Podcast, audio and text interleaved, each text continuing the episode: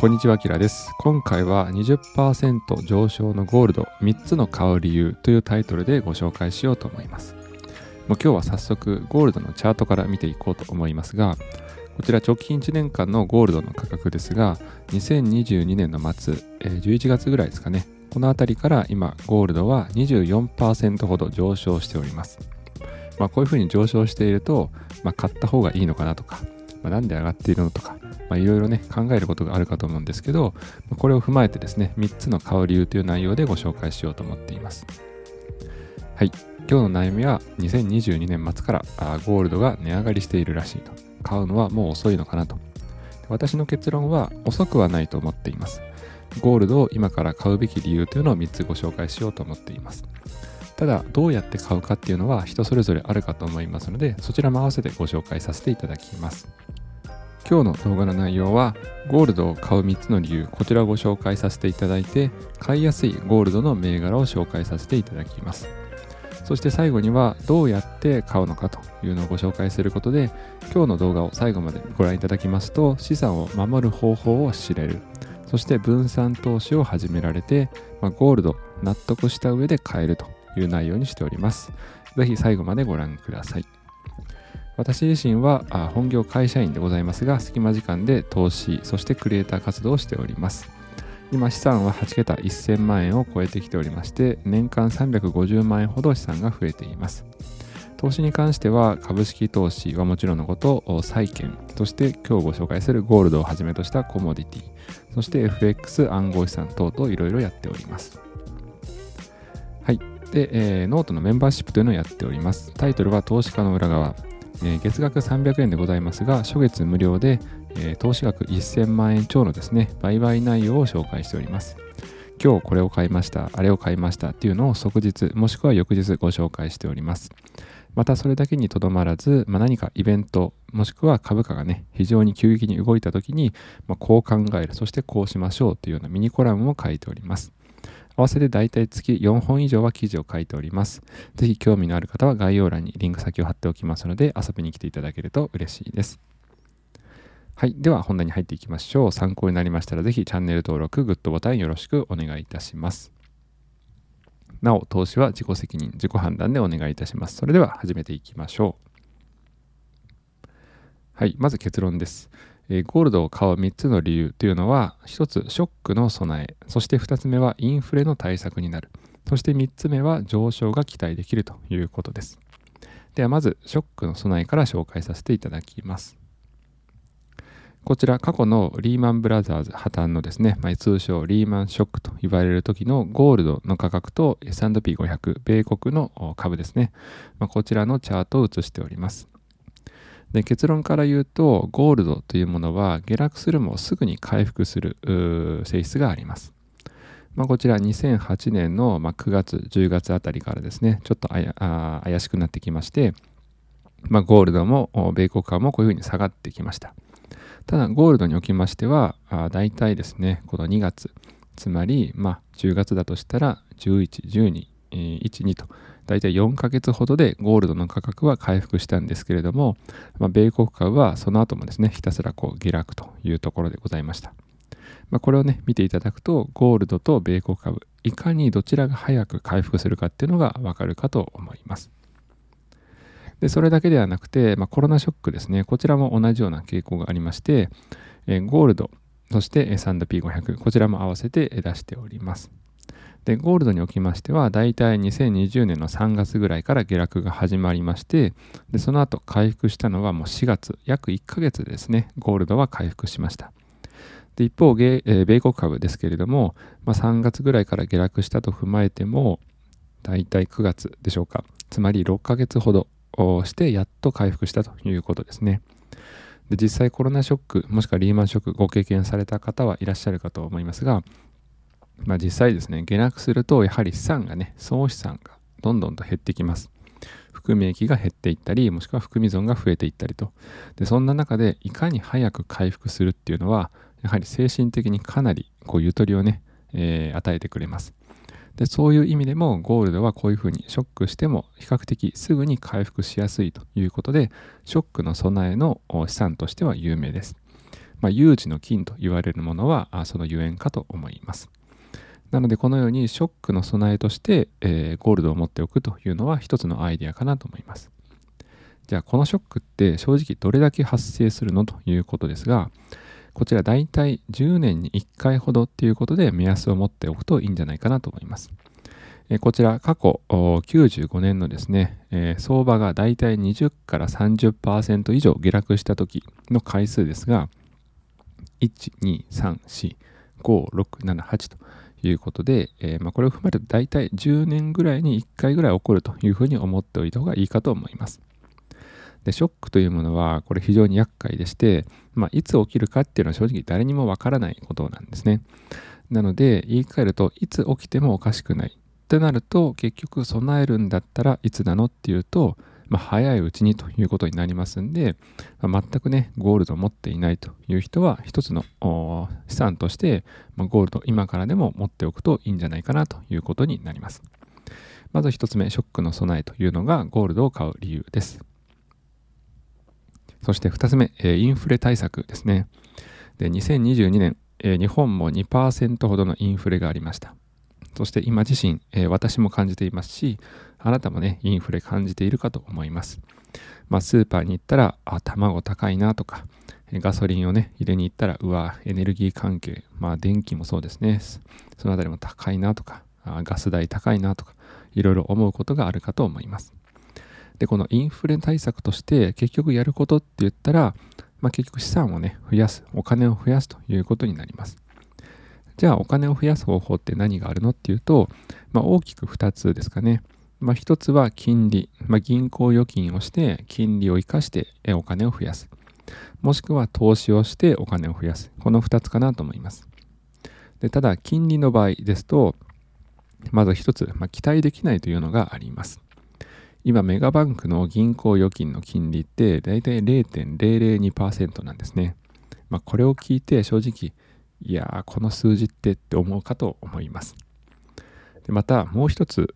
この銀行預金の金利がもし上がったとしてもですね、まあ、インフレに間に合ってないというのがあります例えば、まあ、絶対にねイコールというわけではないんですけどもえー、アメリカ、今、中央銀行利上げしております。だいたい5%ほどですかね。え、で、ただ一方、物価指数ですね。えー、物価の上昇ってだいたい8から9%。つまり、金利は5%なのに物価は9%ということで、結局ね、金利でお金を増やしたところで、まあ、インフレにね、のスピードには間に合ってないというのがわかるかと思います。なので、この銀行の金利、まあ、これでお金を増やすとしてもですね、まあ、なかなかちょっと難しいっていうのが正直なところかと思います。で、もう一個投資というのがあるかと思います。私自身も最初ご紹介したように、株式投資、債券投資、いろいろしております。で、それが一つの、まあ、インフレ対策というふうになるわけですが、例えば株の場合、まあ、株ももちろんね、いいんだけれども、まあ、分散投資全くしていないとかですね、まあ、こういった時に、まあ、ちょっと今のままでいいんかなって思うことがあるかと思います。まあ、そんな時に一つゴールドかもしれませんで。もしくは不動産投資もあるかと思います。ただ不動産投資となりますと、まあ、どうしてもですね、多くの場合は、まあ、負債を抱えるということになるかと思います。で、負債となると、まあ、経済的に借りれる、借りれないっていうまた人それぞれあれかと思いますし、まあ、何よりね、メンタルは非常にね、負担がかかってくるかと思います。何千万円の、まあ、借金をね、抱えるっていうことが多いかと思いますんで、まあ、それを考えると、まあ、ちょっと不動産、ちょっと難しいなってなると、まあ、ゴールドっていうふうになるかと思います。で、またこのインフレ対策という意味では、えー、っと、ゴールドはですね、価格が下がりにくいというのがあります。今、ゴールド全世界でだいたいプール4つ分ぐらいしかゴールドないと言われております。で、それを踏まえると、まあ、この需要と供給のね、バランスを考えると、ゴールドは価格が下がりにくいということが考えられます。一方、紙幣ですね。まあ、紙幣に関しては、ご存知の方もいらっしゃるかと思いますが、中央銀行がお金をね、すればするほど、えー、お金の供給は上がっていきますんで、結局価格は下がります。なんで日本の中央銀行が円をね、すればするほど円の価格は下がっていきますし、アメリカの中央銀行がドルをすればするほど価格が下がってしまいます。で一方、不動産というのも土地をね例えば森林伐採とか、えー、埋め立て地を作るとかそういうことになると、まあ、土地がね増えることになりますんで結局供給が増えるということで、えー、不動産のね価格は下がってしまいますもしくは土地が増えなくても日本のように人口が下がってくると結局そこのね、えー、不動産に関する価格っていうのは下がりやすくなってしまいます、まあ、このようにお金とか不動産とかエネルギーこの辺りに関しては価格が下がる可能性がある一方で、まあ、ゴールドは下がりにくいということでインフレ対策としてゴールド買っておくといいんじゃないかということも考えられます。そして最後3つ目ですね、まあ、上昇が期待できそうということですが、まずゴールド、過去ですね、50年ほど見ていきますと、まあ、右肩上がりというふうに言っていいんじゃないかなと思います。まあ、かなりね、ばらつきはあるんですが、で、ゴールドこの約50年でどうなったかっていうと、1000%アップ、つまりざ,、えー、ざっくり20倍ぐらいということになります。で、一方 S&P500、まあアメリカのね、株どれだけ上がってのっていうと60倍。やっぱり株はリスク資産に入ってきますんで、それを考えると、まあ、60倍。もちろんね、えー、米国株の方が利回りはいいでしょうと。ただもちろんその分リスクが高いので、もうちょっと安全な資産であるであろう、まあ、ゴールドを一部持っておくというのもいいんじゃないかなと思います。ゴールドでもこのように歴史を見ると、まあ、上昇しているということになります。じゃあ今後このゴールド上がりやすいのということですが、一応上がりやすい理由っていうのはあります。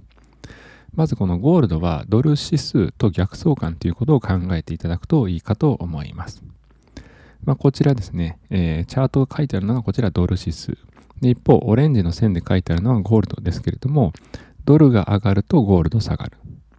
で、えー、ドルが下がるとゴールドが上がる。まあ、こんな感じで逆相関というのは関係があります。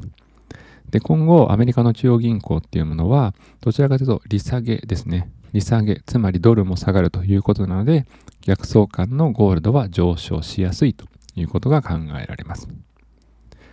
でまた、先ほど需要と供給のお話をさせていただきましたが、まあ、マネーサプライということを考えると、えー、こちら、アメリカのマネーサプライ、まあ、年々年々こう増えていきますね。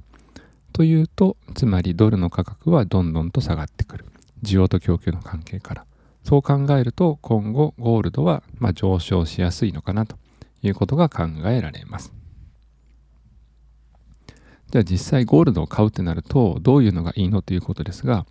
まあ ETF か投資信託が一番買いやすいと思います。で、ETF ですと、このシンボル IAU というものや、まあ、GLD というものが非常に有名です。まあ、資産額も多いですし、まあ、経費率もまあ0.2%から0.4%ぐらいということで、まあ、許容範囲かなと思います。IAU の方は価格が非常に少ないので、まあ、買いやすい。SPDR の方はちょっとね、200ドル近くしますけれども、まあ、一方、純資産の方は IAU と比べるとかなり多いので、まあ、こちらのね、GLD の方が、まあ、総資産という意味では、まあ、安心かなということが考えられます。で、それ以外にももちろん投資信託でも買えますので、え1326検索していただくと、このね、SPDR とゴールドシェアというのが出てくるかと思います。で、こちら円建てで買うことができます。で普通にあの SBI 証券ですとかね、証券会社にログインをして検索をすれば出てくるかと思います。では今後、まあ、買うとしたらまどうやってということですが、実際にこの5年間を振り返ってみると、ま、ゴールド、今ですね、え、最高値あたりをここずっとふらふらふらふらしています。なので、今最高値って考えると、まあ、ちょっとね、正直買うのためらいますよね。まあ、こうやってみると、ま、振り変えられる、まあ、過去にね、戻れるんだったら、この2019年とかね、この辺りに買いたいっていうのが正直なところかと思います。まあ、そうではなかったとしても、まあ、去年の末ですね、まあ、この辺りで買っておけばよかったなって多分思ってる方多数いるかと思います。ま、これを踏まえて、じゃあ今後ね、どうやって買っていくかということですが、まず正直正解はないので、人それぞれかと思います。ま、買うっていう選択肢と待つ、つまり買わないという選択肢があります。で、こういった時に、まず買うとしたら、まあ、ドルコスト平均法が基本かなと思います。で、毎月、まあ、定額で1万円とか、数千円とか、2万円とかっていうのを決めて、まあ、コツコツと買っていく。まあ、そうすることで今後ね、値上がりしても値下がりしても、まあまあ納得した上で買えるかと思います。大事なのは焦らないことかなと思っていまして、今ね、ゴールド全く持ってないからといって、まあ、10万円とか50万円とか100万円とか一括でね、ちょっと買うっていうのは、ちょっとね、正直怖いかと思います。なので、まあ、全く今ゴールドを持ってない、つまり全く分散していない人かっていうことで、どうしてもね、今後買いたいなっていうことであれば、毎月少額コツコツがいいんじゃないかなと思います。で一方、もしくはね、今待つっていう選択肢もあると思います。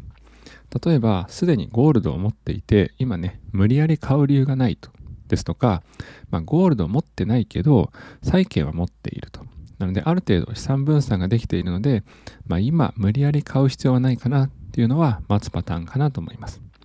まあ、この場合は、ただしですね、ま、年単位で待つ可能性はあるかと思います。なので、これぐらいまで下がったら買うというですね、自分なりの価格、なんかラインをですね、決めておくといいんじゃないかなと思います。じゃあ実際ゴールドどれぐらいの割合持ったらいいのというのは過去動画を作っていますのでこちらを参考に考えていただければと思います。でこちらも結論言っておくとあの正解というものはなくて自分自身あなた自身の、まあ、総資産額とか、えー、家族背景ですね、まあ、結婚してるしてないお子さんいるいないまたご年齢収入の金額それに応じていろいろね変わってきますんで、まあ、ただアセットアロケーション、金をどれだけ持つ、株をどれだけ持つっていうことを考える上で、まあ、ヒントになればなと思って作った動画ですので、合わせてご覧いただくと嬉しいです。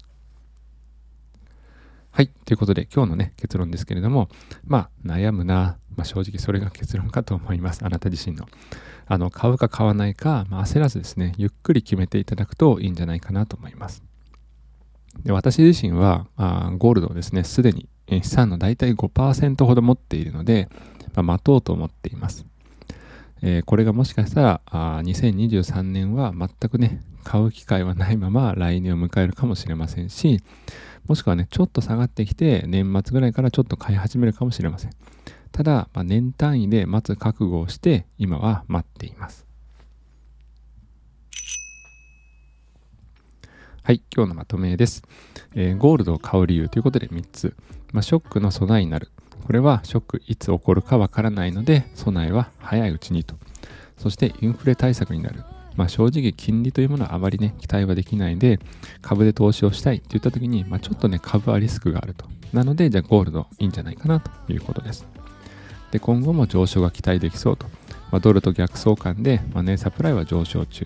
で FRB も利下げをするってなると、まあ、今後ゴールドはちょっとはね、理屈的には上がりやすいというふうに考えられます。で、ポートフォリオ、最終的にはね、あなたのポートフォリオのことなんですけど、まあ、これ考えるの非常に難しいですよね。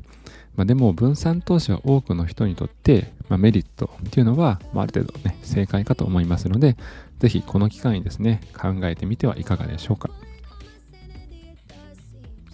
はい、えー、おすすめの動画ということで、今日ゴールドを上げさせていただきましたけども、まあ、ゴールドに関する動画というものはいくつか作っています。あの概要欄にリンクを貼っておきますので、ぜひ合わせてご覧いただくと嬉しいです。